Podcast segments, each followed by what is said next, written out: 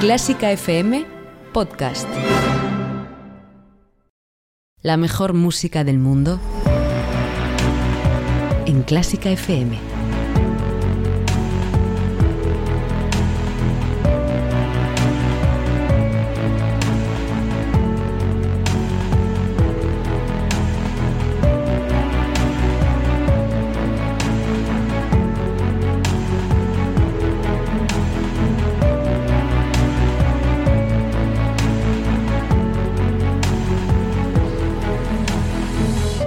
Nos las prometíamos muy felices con el año Beethoven. Todo 2019 preparando su música, programándola para futuros festivales, organizando ediciones especiales, todo para que las entrañables melodías, las atrevidas armonías y los ritmos eléctricos del genio de Bonn resonasen en todos los rincones del mundo. Y fíjate, ha sido como la gran preparación de una fiesta a la que en el último momento nos hemos dado cuenta de que no estábamos invitados. El año Beethoven ha sido el año del silencio. El metrónomo se ha parado, los teatros se han silenciado y el 2020 se nos escapa entre los dedos sin que hayamos podido hacerle el homenaje que el gran compositor merece. Pero hoy hemos querido empezar aquí, ante el monumento a Beethoven, que se muestra con cierta timidez, alumbrado por el sol, en el Parque de Berlín, situado en la parte norte de la ciudad de Madrid. En él vemos pues un, un piano esculpido con lo que parece la quinta sinfonía de Beethoven esculpida en, partitura, el comienzo de esas primeras notas, y con el busto de Beethoven encima de él. Y si estamos aquí es porque queremos que su música siga sonando más que nunca, pero sobre todo porque hay gente que se empeña en que sus sonatas, sus conciertos, sus sinfonías, en que cada una de las genialidades sigan emocionándonos, porque las emociones no entienden de confinamiento y tengo la sensación de que ahora más que nunca están a flor de piel.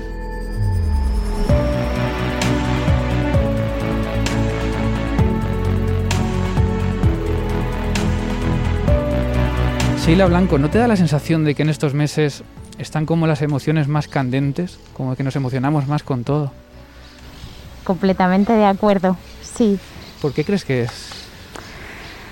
Yo creo que nos ha tocado vivir unos momentos a todos muy difíciles, tanto a nivel social, laboral, pero personal, ¿no? También personal. Y yo creo que eso, em, el que a todos nos haya pasado transversalmente lo que nos ha pasado con esta pandemia que nos ha encerrado en casa y que todos hemos vivido de alguna manera esas consecuencias y lo hemos pasado mal, pues hace que estemos más sensibles y quiero también pensar que más solidarios y y que estemos más pendientes de lo que pasa.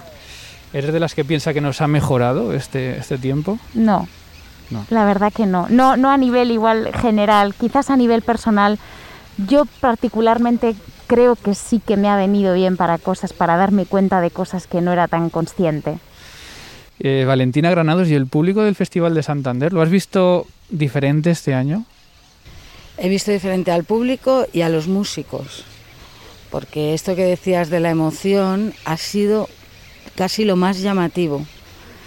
Por parte del público, porque ha habido mucha gente que ha venido a dar las gracias, y por parte de los músicos, porque en el escenario agradecían prácticamente todos. Ventura Rico, por ejemplo, se rompió dando las gracias.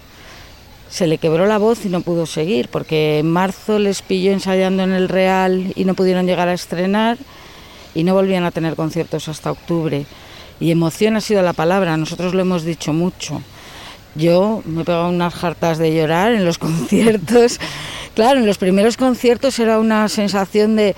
El primero era la tensión de que salga todo bien, que la gente no sea golpe, que todas estas cosas que hemos tenido que aprender o inventarnos. En el segundo ya como que te relajas un poco ¿Y qué haces? Pues llorar y llorar y llorar, porque y en el último y en o sea, ha sido de mucha emoción para todos y de es que mira, la Fundación Albeniz a su ciclo de este que hace todos los años en julio los encuentros y este año lo ha llamado reencuentro y me parece un acierto porque ahí ha estado la emoción porque ah, nos hemos cansado ya de ver a los músicos en su cuarto estar tocando, ¿no? Teníamos ganas de verles en carne y hueso y sentir la emoción de la música en vivo que los que amamos esto, que cursi me ha quedado, pero los que lo amamos sabemos que no se compara con nada. Con nada se puede comparar. Bueno, son, eh, queridos oyentes, seis años saludándoos después del verano, pero quizá tengáis la sensación, como decía también un poco Valentina, ¿no? de que todo es nuevo otra vez, de que nos volvemos a reencontrar con algo que, no recordamos y que no, es, y que no es reciente. Mi nombre es Mario Mora y tengo por aquí ya gran parte del equipo de Clásica FM. Enseguida os vamos a contar, como hacemos cada año, qué es nuevo, qué sigue, cómo puedes escucharnos, qué vas a encontrarte en tus programas favoritos esta temporada. Pero antes quiero charlar con dos personas eh, de las muchas, pero dos personas que han sido muy relevantes en estos meses tan complicados, relevantes para la música, yo creo que fundamentales para la sociedad, eh, por lo que han conseguido y por lo que están consiguiendo. Ya has escuchado a sus voces detrás de las mascarillas eh, en este parque de Berlín, escucharás también los pájaros, alguna sirena de policías. Y a mi lado está Sheila Blanco, es salmantina, pianista, cantante, comunicadora y durante el confinamiento ha sido uno de los booms de las, de las redes sociales con los Bioclassics. Ya era conocida antes, pero yo creo que mucha gente seguramente también la ha conocido estos meses porque estoy seguro de que has visto estos Bioclassics, los has escuchado, tienen millones y millones de visualizaciones y lo que hace con ellos es contarnos la vida de algunos compositores poniendo letra a sus melodías más conocidas y cantándolas por cierto, con mucha maestría. No son nada fáciles las melodías que eliges ¿eh? en estos Bioclassics. la bienvenida. Muchas gracias. Eh, pues algunas, algunas son verdaderamente difíciles, pero bueno, ahí también está la diversión y el reto. Porque eso hay que ensayarlo, eso no sale solo. ¿eh? sí, sí, hay que ensayarlo, sí. Bueno, todo el mundo ya sabe más o menos lo que son, no te vamos a marear tampoco con los Bioclassics. Eh, tampoco te vamos a hacer cantar uno, porque yo te he visto en muchas entrevistas en la tele y en la radio que luego era, venga, canta el de... no sé yo, eso es como decirle al cómico, venga, cuenta un chiste, ¿no? Pero sí quiero que me cuentes eh, un trabajo del que yo sé que estás muy orgullosa también, que yo anoche me lo estuve escuchando mientras preparaba esta conversación, eh, que es Cantando a las Poetas del 27, que es una maravilla, que además estás de gira, ¿no?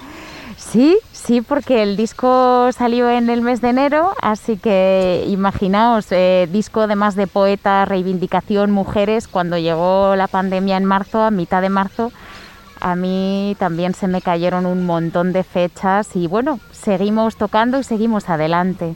¿El CD lo sacaste entonces justo antes de que empezase todo? Sí, justo antes.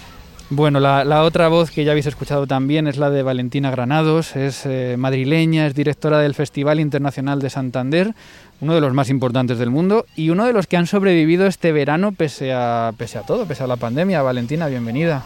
Muchas gracias. 250 músicos más o menos han pasado por allí, por el festival. Sí, y eso que este ha sido un formato reducido, porque como tienen, que estar distanciados en el escenario, ha sido menos que habitualmente pero no deja de ser una cantidad importante de gente que, que se morían de ganas de tocar.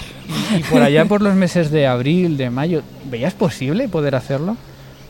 Mira, yo igual es que soy una inconsciente, pero en ningún momento he tirado la toalla. Yo recuerdo, pues en abril, en mayo, hablar sobre todo porque sabes que el festival tiene una parte que es en, el Palacio Festival de Santander, que es, digamos, donde vienen orquestas de internacionales, vienen músicos de todos los países y luego los marcos históricos se ha ido especializando, lo hemos ido especializando. Y ahora realmente es casi un festival de música antigua donde por donde van pasando todos los grupos españoles, esa es la idea, ¿no? que, que vayan pasando todos y y es un escaparate de este fenómeno que para mí es uno de los más importantes que han pasado en la música española en los últimos años, que es esta proliferación de grupos y tal. Eh, alguno de con estos, claro, tengo una relación más estrecha y durante el confinamiento pues hablabas. entonces me decían, bueno, esto lo damos por perdido. Y yo siempre decía, yo hasta que no me choque con el muro, no me paro. Claro, es que lo que pasa es que no te chocas con el muro, pero te vas dando golpetazos, o sea. Vas a ciegas por un laberinto lleno de paredes. claro, es que el gran problema era la incertidumbre. Y lo hablábamos. Una cosa que ha pasado es que yo creo que nos hemos unido todos más. Curiosamente, eh, en el confinamiento hemos estado más cerca. Nos hemos comunicado todos, vivíamos en Zoom y estábamos tan felices ahí viendo caritas en una pantalla que es mejor que no ver nada. Y eso lo que ha hecho también ha sido acortar distancias, es decir, ha establecido una relación que para ti era lo mismo que la gente viviera dos calles más allá o a 3.000 kilómetros. y nos hemos comunicado mucho y era mucha incertidumbre. Era, eso ha sido muy desesperante, no saber qué iba a pasar, pero también las normativas iban cambiando, nadie definía, nadie nos decía lo que teníamos que hacer y eso ha sido complicado porque te produce un bastante angustia, la verdad, por la responsabilidad. Oye, y ese último concierto en el que apareció Jaime Martín, que pareció un final de película, ¿no? porque, sí. porque claro, eh, se cayó el director, Jaime Martín que estaba muy vinculado al festival y de repente sale como un salvador, ¿no? En ese concierto. ¿Cómo fue la cena después de ese concierto? Porque tuvo que ser para ti una, ah, una liberación de tensión, ¿no? No solo no la cena, yo fíjate lo que recuerdo, bueno, la cena estupenda, pero la cena es que estaba el ministro y todo, que fue más formal. Pero el momento detrás del escenario, o sea, yo salí escopetada no se podía pasar detrás del escenario, porque no, pero yo sí, para eso salí escopetada porque fue increíble, es lo que fue de película, no lo había pensado yo así, pero se produjo, sabéis que en los conciertos a veces se produce de repente una chispa, que se produce una vez entre mil, especial, aparte de que un concierto sea mejor o peor. Ese día, ya en el ensayo, Jaime estaba bastante alucinado porque la Orquesta Nacional Terminó cinco minutos más tarde el ensayo, les fue pidiendo minutos y no solo se los dieron, sino que le aplaudieron al terminar el ensayo. Y ya se empezó a generar un ambiente de emoción. Pero luego es que había que ver cómo estaba la orquesta, entregada, es que se veía físicamente el gesto de los músicos, entregados. Yo decía, era, Jaime estaba ahí como Iberdrola repartiendo electricidad, los músicos la recibían y se la pasaban al público. Una cosa, pero, pero muy emocionante, fue muy bonito, la verdad. muy, muy bonito. Bueno, ¿conocías a, a Sheila Blanco? Sí, eso que decías que durante el confinamiento se ha hecho... Nosotros, los de este mundillo, lo conocíamos, pero a mí lo que me llamó la atención es que tus vídeos me los ha estado mandando gente que eran de la vida civil. Sí, totalmente ajenos, ¿verdad? ¿Conoces esto? Y yo, perfectamente, perdona. bueno, pero ahí está quizá la clave también de los, de los bioclásicos, ¿no? El llegar a la gente que no... ¿Cómo te han llegado los comentarios de los no melómanos ni siquiera, ¿no? Que han recibido tus vídeos. Pues la verdad es que honestamente son los que más ilusión me han hecho cuando la gente me decía ay, es que de repente pues hemos llegado a casa y, yo me he puesto los conciertos de Brandenburgo, pues a ver cómo sonaban, ¿no? y decías, qué maravilla, sobre todo esa gente que le ha dado una oportunidad a la música clásica que es algo que está ahí, pero que mucha gente pues por sus circunstancias nunca ha tenido un acercamiento y de alguna manera lo encapsulan en su mente como algo antiguo, aburrido, eh, yo qué sé, gente que ha tenido malas experiencias en el colegio con sus profesores de música. Y, y bueno, sobre todo también muchos niños, que era, yo nunca hice ese contenido pensado en niños, dirigido a niños, pero muchos padres que me han mandado vídeos de sus hijos cantando y, que se acercan a la música clásica así, que eso me parece genial. Y luego muchos profesores de conservatorio también y, profesores de, música de secundaria. Sí. Em, más allá de este impulso que le has dado tú además a la música, Em, pensando ya un poco en la situación actual de los músicos, del contexto en el que tenemos, em, ¿cómo ves el, futuro? ¿Eres optimista? ¿Eres pesimista? ¿Eres cauta en cuanto a cancelaciones, a que todo se vuelva a recuperar?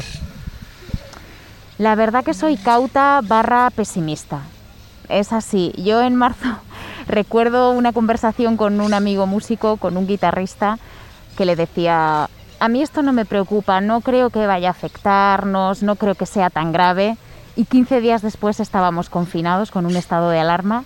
Entonces ya, después de lo que he visto y después de estar viendo a tantos compañeros y compañeras pasándolo tan mal, y viendo que ahora con el inicio del curso tengo muchísimo miedo a, a, que pasen unos cuantos días con esto de los rebrotes con los colegios, con los niños, me muestro bastante es eso, entre realista y pesimista porque creo que realmente hasta que no tengamos em, algo seguro, sea una vacuna, sea un tratamiento, pues esto va a ir sucediendo y no conocemos todavía muy bien esta, este virus, eh, los cambios, los em, síntomas. Entonces no, no me muestro eh, optimista para nada. Valentina, los, los músicos miramos a los programadores, ¿no? Y los programadores seguro miráis más arriba, ¿no? A los patrocinadores, al ministerio, a... Miramos eh, al cielo. Igual que nosotros tenemos miedo de que nos canceléis, vosotros, eh, ¿A quién le rogáis que, pues eso, lo decías, falta de información, ¿no? Que os dé información. Eh, ¿Cómo está, por ejemplo, el tema de los sponsors? ¿Tenéis miedo también de que se caigan ingresos? Nosotros hemos, los ingresos se han caído, o sea, claro que se han caído. Para empezar, depende, pero en un festival como el nuestro los ingresos son una parte importantísima, la tercera parte de los ingresos. Al reducir el aforo... La taquilla. Claro sí, la taquilla, es una parte importantísima y eso se ha reducido de una manera brutal porque reduces el número de espectáculos, eh, reduces también el precio porque económicamente no sabes tampoco cómo va a venir la cosa.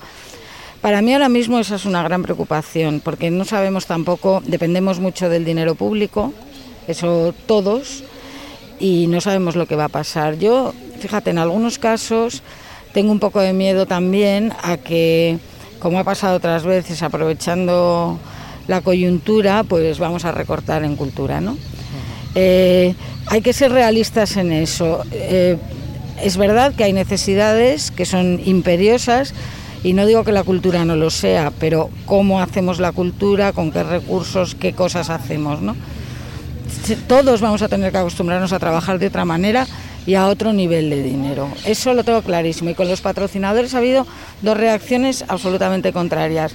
Unos han desaparecido y otros han... O sea, es que a mí, yo he llorado mucho en esto, ahora que me doy cuenta, estoy hecho una cursi. Me llamó un patrocinador a finales de marzo para decir contad con nosotros porque en los malos momentos es cuando es más importante. O sea, tú imagínate lo que es oh, eso, ¿eh? Qué maravilla. ¿Y tú que, tú que compartes cenas con el ministro y estas cosas? Una, ¿eh? ¿Qué te, qué te, o sea, ¿qué te, qué te dice? Eh, porque, bueno, nosotros le hemos invitado y entendemos que ni viene ni va a venir, pero eh, a veces yo he hecho en falta un poquito saber eh, que nos digan algo, no sé, que nos respalden un poquito desde las instituciones, no lo del ministerio, lo de todas las instituciones en general. Las instituciones son personas al final. Yo llevo ya muchos años trabajando en esto. Yo, fíjate, yo entré en el INAEM en 1985 y no digo más por no dar una pista, pero pero al final son las personas que están en cada momento y en este momento yo sí tengo que reconocer que en el INAEM está Amaya de Miguel y su equipo, que han estado con nosotros.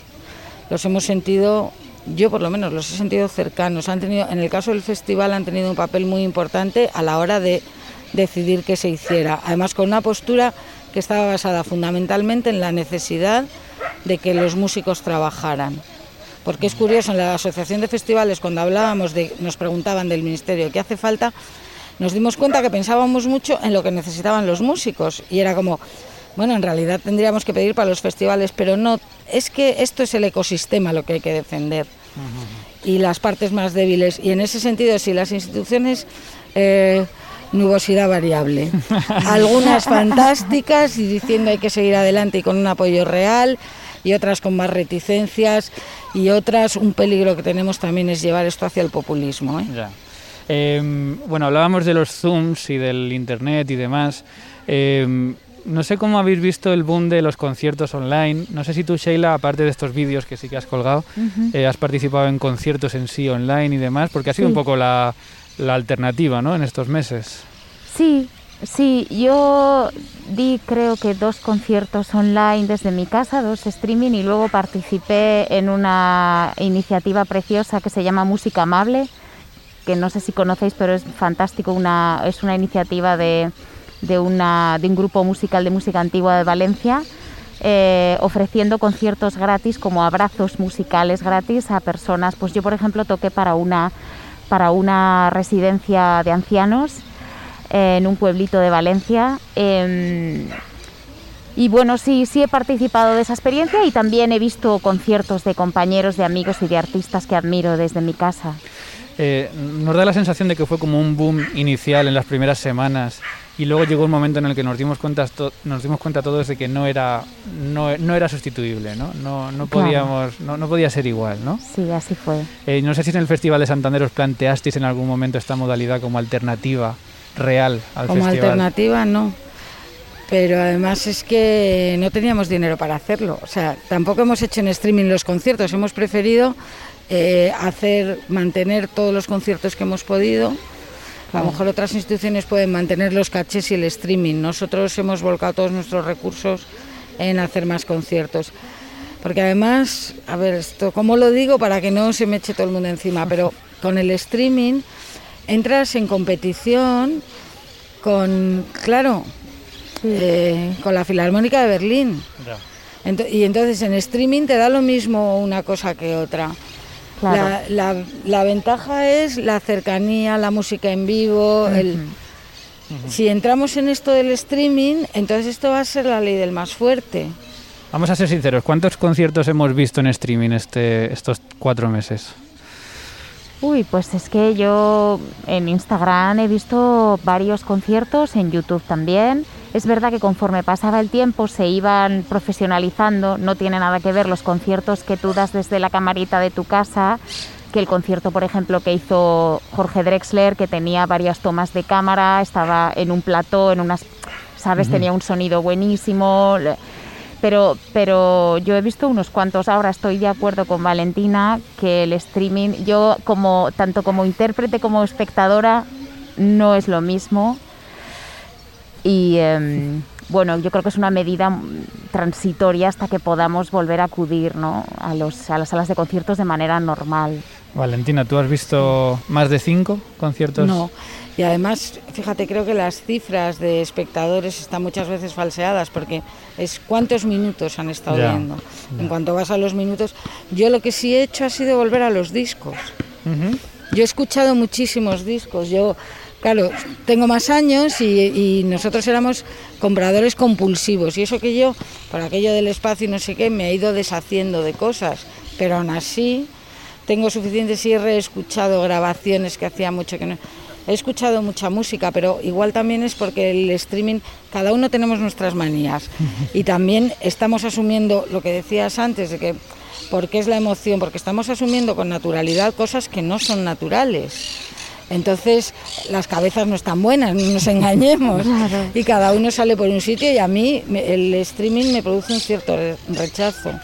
La verdad. Bueno, estamos aquí en. Absurdo, ¿eh? Tampoco estoy dispuesto no, no, no. defender. totalmente. Estoy hablando de, sensaciones Es que no, no te da lo mismo. Un streaming es. Para mí es eso, es, eh, es una especie de apaño que en un momento dado acerca, te te consuela. Pero es verdad lo que decías también, Mario, sobre que al principio fue como vamos a consolarnos, vamos a poner música a nuestro arte, en las redes, vamos a... Y conforme pasó el tiempo vimos que eso no sirve, no nos llega igual. Bueno, ojalá podamos ya olvidarnos también del streaming como alternativa, sino como algo que bueno, que alguien puede hacer cuando quiera, pero que podamos ir a los conciertos todos los días. Mm. Eh, estamos aquí delante del busto de Beethoven. No, no nos está mirando, está mirando como, como hacia el suelo. Eh, no sé si en el Festival de Santander tenéis pensado algo especial este año por el año Beethoven. Pues eh. fíjate, tuvimos más Beethoven el año pasado, fue muy Beethoven, porque pensamos, bueno, el año que viene va a ser espantoso por todas partes. Y teníamos, yo creo que incluso menos de lo que ha habido al final, ¿no? Porque al final hemos tenido, hemos abierto con la séptima de Beethoven, porque Jaime abrió y cerró con la Sinfónica del Principado de Asturias, que estaba previsto que vinieran a hacer otra cosa. Bueno, es que claro, esto ha sido una cosa de tejer y destejer durante meses, porque según cambiaban las condiciones, pues iba y también iban cancelando, pues yo qué sé, la primera que canceló fue la Sinfónica de Melbourne, lógico. O sea, cosas que... Y luego fue cayendo todo. Pero abrimos con Beethoven, cerramos con Beethoven, eh, segunda y quinta, y tuvimos un concierto del Quiroga haciendo los últimos cuartetos de Beethoven, que bueno, o sea... Eso fue de morirse, ¿eh? Qué maravilla. Y hemos tenido unas cuantas cosas que más hemos tenido. No, es que ahora mismo ya estoy un poco... es una pregunta un poco absurda, pero ¿qué, ¿qué, es Beethoven en vuestra vida? O sea, ya que estamos un poco en su año, vamos a hablar un pelín de él. ¿Qué, eh, ¿Lo escucháis mucho o no? ¿Os parece, bueno, pues otro más? ¿Creéis que se ha hecho mucho homenaje, poco homenaje? ¿Qué, cómo, ¿Cómo lo veis? Bueno, eh, para mí Beethoven como estudiante de piano clásico, pues es el pianista al que podía llegar a interpretar cuando ya tocaba algo, algo decentemente el piano, porque además es que las obras de Beethoven, es un pianista al que yo le tengo mucho respeto, a mí me emociona profundamente, además conforme conoces su vida, pues ahí hay algo que, fija, fijaos, lo pensaba antes en la presentación, este año tiene mucho de año Beethoven. O sea, esta tragedia, este silencio es muy beethoveniano en el fondo, es ¿no? Es macabro realmente, ¿no? Pero tiene una metáfora macabra. Es verdad, pero sí, es macabra, pero yo lo, lo siento así.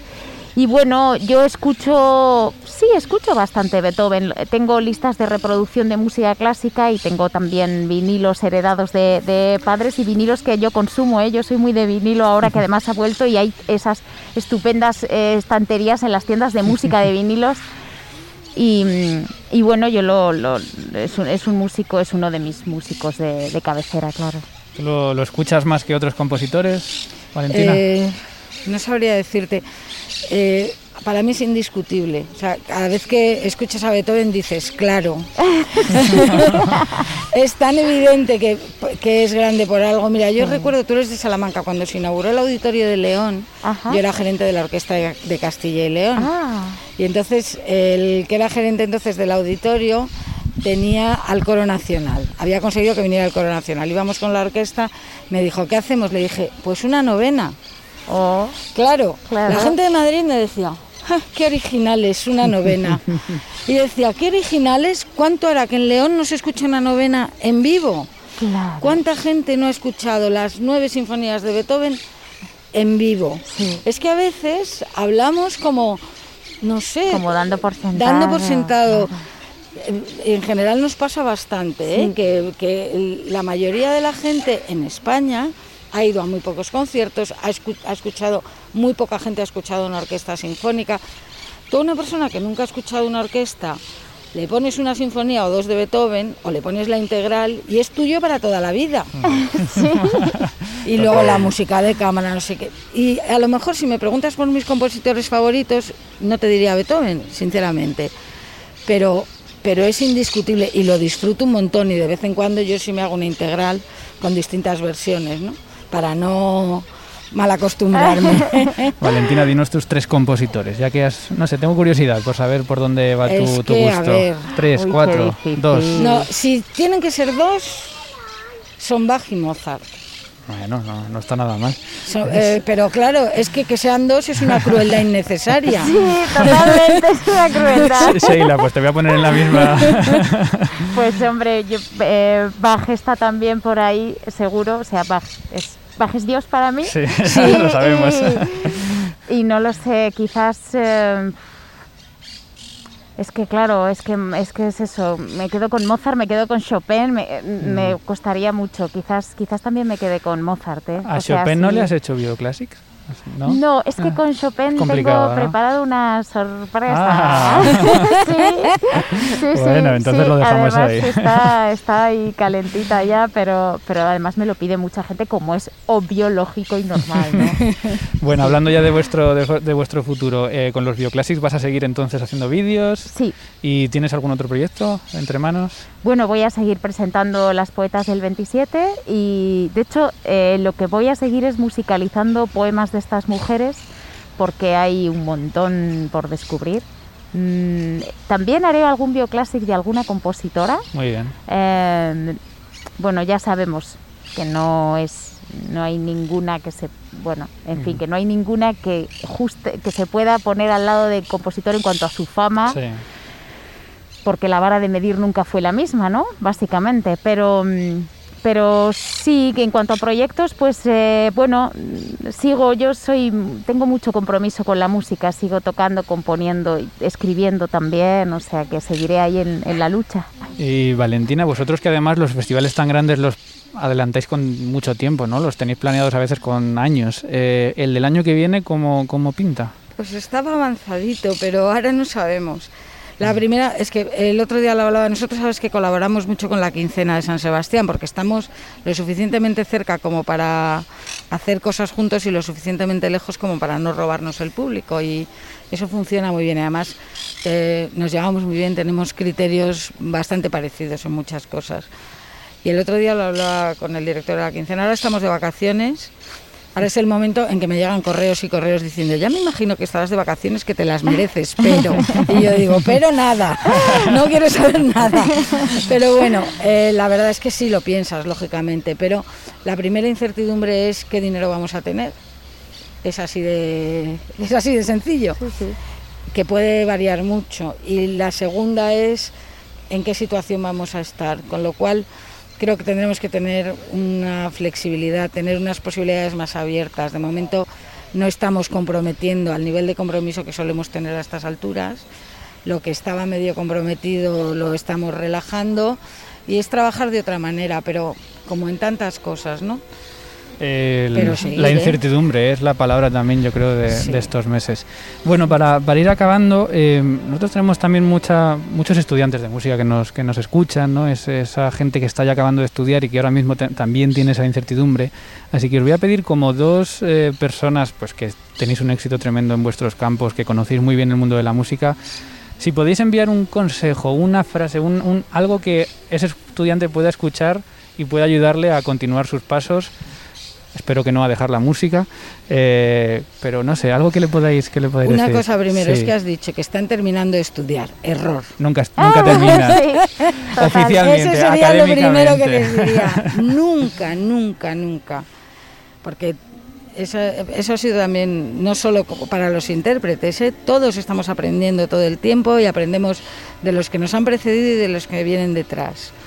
Que Ese es tu mensaje, ¿no? Que, no, que no dejen de estudiar y que sepan que, nunca, van a dejar de estudiar. Que nunca eh, relajen eso y que nunca pierdan la curiosidad y las ganas de ver cosas nuevas, ¿no?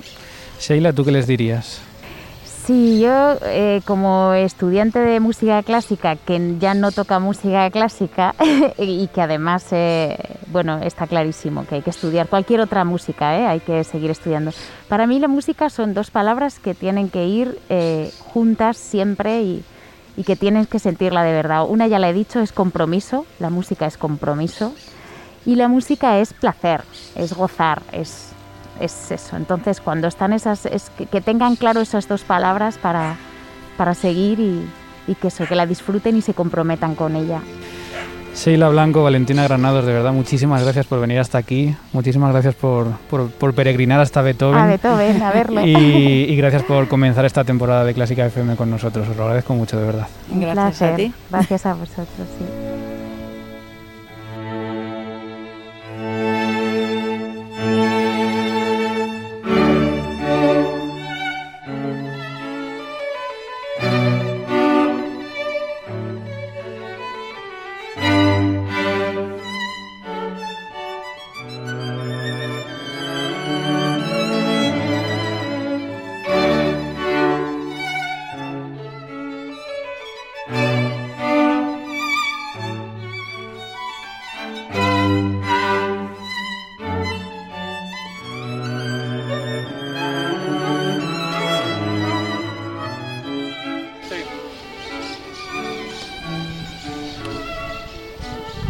Seguimos en el Parque de Berlín, en Madrid, aquí rodeando al monumento a Beethoven, lugar en el que te vamos a presentar esta temporada y para eso están aquí pues gran parte del equipo de Clásica FM. Os voy a saludar en orden del círculo. Eh, Isabel Juárez, ¿qué tal? Hola, ¿cómo estás? ¿Cómo estás? Isabel Roch. Muy bien, buenos días. Carlos Iribarren. Hola. Celia Berlinches. Hola, buenos días. Y Carlos López. Buenos días a todos. Bueno, pues estamos aquí todos. Eh, que después de estas entrevistas, de esta conversación tan interesante, haciendo este homenaje a Beethoven, está bien este sitio, se le ocurre, hay que decirlo, se le ocurrió a Isabel Roch me parece el mejor, la mejor, el mejor comienzo de temporada que podíamos haber tenido. ¿eh? Se le ocurrió a Isabel Roch porque vive aquí cerca y bueno, es, es comodona, es comodona ella. que no mientas que ha tardado una hora en va venir. Va a ser que no, he venido desde lejitos, pero es verdad que pensando en Beethoven y en el año Beethoven que queremos celebrar en Clásica FM Radio, pensé que qué mejor sitio que este. Yo pensaba que a estas alturas del año íbamos a haber tenido Beethoven ya para aburrir, ¿no? Y me da la sensación de que no, hmm. de que no ha sido tanto, ¿no? Ha estado confinado de alguna manera también. Todo. Bueno, eh, sería momento de presentar eh, todas las novedades, de hablar de cada programa, de hablar de que tenemos novedades para los mecenas. Recordamos que este proyecto sigue gracias al apoyo de los mecenas, que aparte de los descuentos y ventajas vamos a tener más regalos. Esta voz que escuchas detrás de, de las mascarillas, están con unas mascarillas de Clásica FM. Bueno, pues muy pronto quizá también vas a poder tener la tuya si eres mecenas de Clásica FM. Vamos a hacer un, eh, contenidos exclusivos. Esto os, lo estoy contando un poco sobre la marcha para que lo sepáis, pero os voy a entrevistar a todos un día, ¿vale? Ah. Y solo lo van a poder escuchar los mecenas de Clásica FM. Mira, pobrecillos, ¿qué han hecho, no? Para merecer esto. bueno, vamos a ofrecer contenido exclusivo en Clásica FM Nunca va a ser contenido musical porque no nos parece que vaya con la línea de Clásica FM limitar el contenido musical a solo los que paguen esta cuota, pero creemos que los mecenas quizá puedan querer conoceros un poco más. Así que bueno, pues haremos una entrevista con cada uno y, las vamos a sacar solo para los mecenas. Y además los mecenas van a poder participar también en la emisión 24 horas, proponiéndonos obras, con su voz presentando obras. Así que bueno, eh, muchas novedades para los mecenas, también seguimos con esa emisión y seguimos por supuesto con los artículos de opinión, que por cierto Celia, esta semana estamos lanzando ya estos artículos de la vuelta al concert. Tú como alumna vas a escribir uno también, que no sé a estas alturas ya si tienes algún, alguna idea de cómo va a ser el comienzo de curso. Bueno, pues en principio optan por la opción semipresencial y vamos a ir entrevistando a distintas partes de centros de música para ver un poco cómo con las últimas novedades, porque todavía no hay nada 100% seguro. Bueno, hoy vamos a lanzar el primero, van a hablar alumnos, van a hablar profesores, eh, personas de los equipos directivos, para que nos cuenten en qué momento está ese comienzo de, de curso que es pues eh, más incierto, más incierto que nunca. Y yo creo que vamos a hacer una cosa, como ya no nos da tiempo a hablar de cada programa ahora mismo, porque tendríamos que, bueno, pues estar un poquito de tiempo con cada uno. ¿Qué os parece si quedamos aquí delante de esta estatua, cada uno en el día de su programa? O sea, por ejemplo, mañana tú, Carlos, tienes algo que hacer este martes. Uf, tengo un mogollón de cosas, pero venga, busco, busco un hueco. ¿A qué hora te viene bien? Cuatro y cuarto de la mañana. Es, es el rato que tengo para dormir. Creo que están cerrando los parques de Madrid Ah. por la noche ahora. Bueno, saltamos la verja que ya he visto que es pequeña y aquí estaremos con las cotorras argentinas que se escuchan de fondo. Vale, pues eh, se escuchará entonces menos, menos ruido que, que ahora. Isabel Roche, Isabel Juárez, el miércoles, ¿lo tenéis bien? Estaremos. Eso es. Vale, pues aquí, aquí quedamos. Carlos, el jueves hablamos de jazz aquí con Beethoven. Perfecto. Solo os voy a pedir una cosa, que hablemos de Beethoven, ¿vale? Que Vale. le deis una vuelta al contenido de vuestro Vale. programa y hablemos de Beethoven. Carlos lo tiene fácil, Ludwig Jazz Beethoven. Exacto, Eh, Y el... ¿Quién falta el viernes? Ostras, ¿Ana? ¿Dónde está Ana? Ana Laura. ¿Ana Laura? Es la Messi un poco de aquí, ¿no? Que Ostras, sí. no me acordaba de que ella. sí estoy, que sí dijo, no que se, estoy. dijo que dejaba fila 1. Se ha ido No, de Clásica vuelva, de FM. alguna manera, ¿no? Sí, pero hay que Ostras. pagarle la cláusula de rescisión. Y. Guardiola está interesado, pero el City no Pues, tiene. Hace que no se de ella semana. Pues no sé, bueno, Pues, pues, tiene que venir. vamos a ver el viernes si aparece Ana, no aparece Ana. ¿no? Bueno, pues nada, gracias chicos, nos vemos esta semana por aquí. ¿vale? Quedamos en Gracias. Beethoven. Gracias Hasta luego.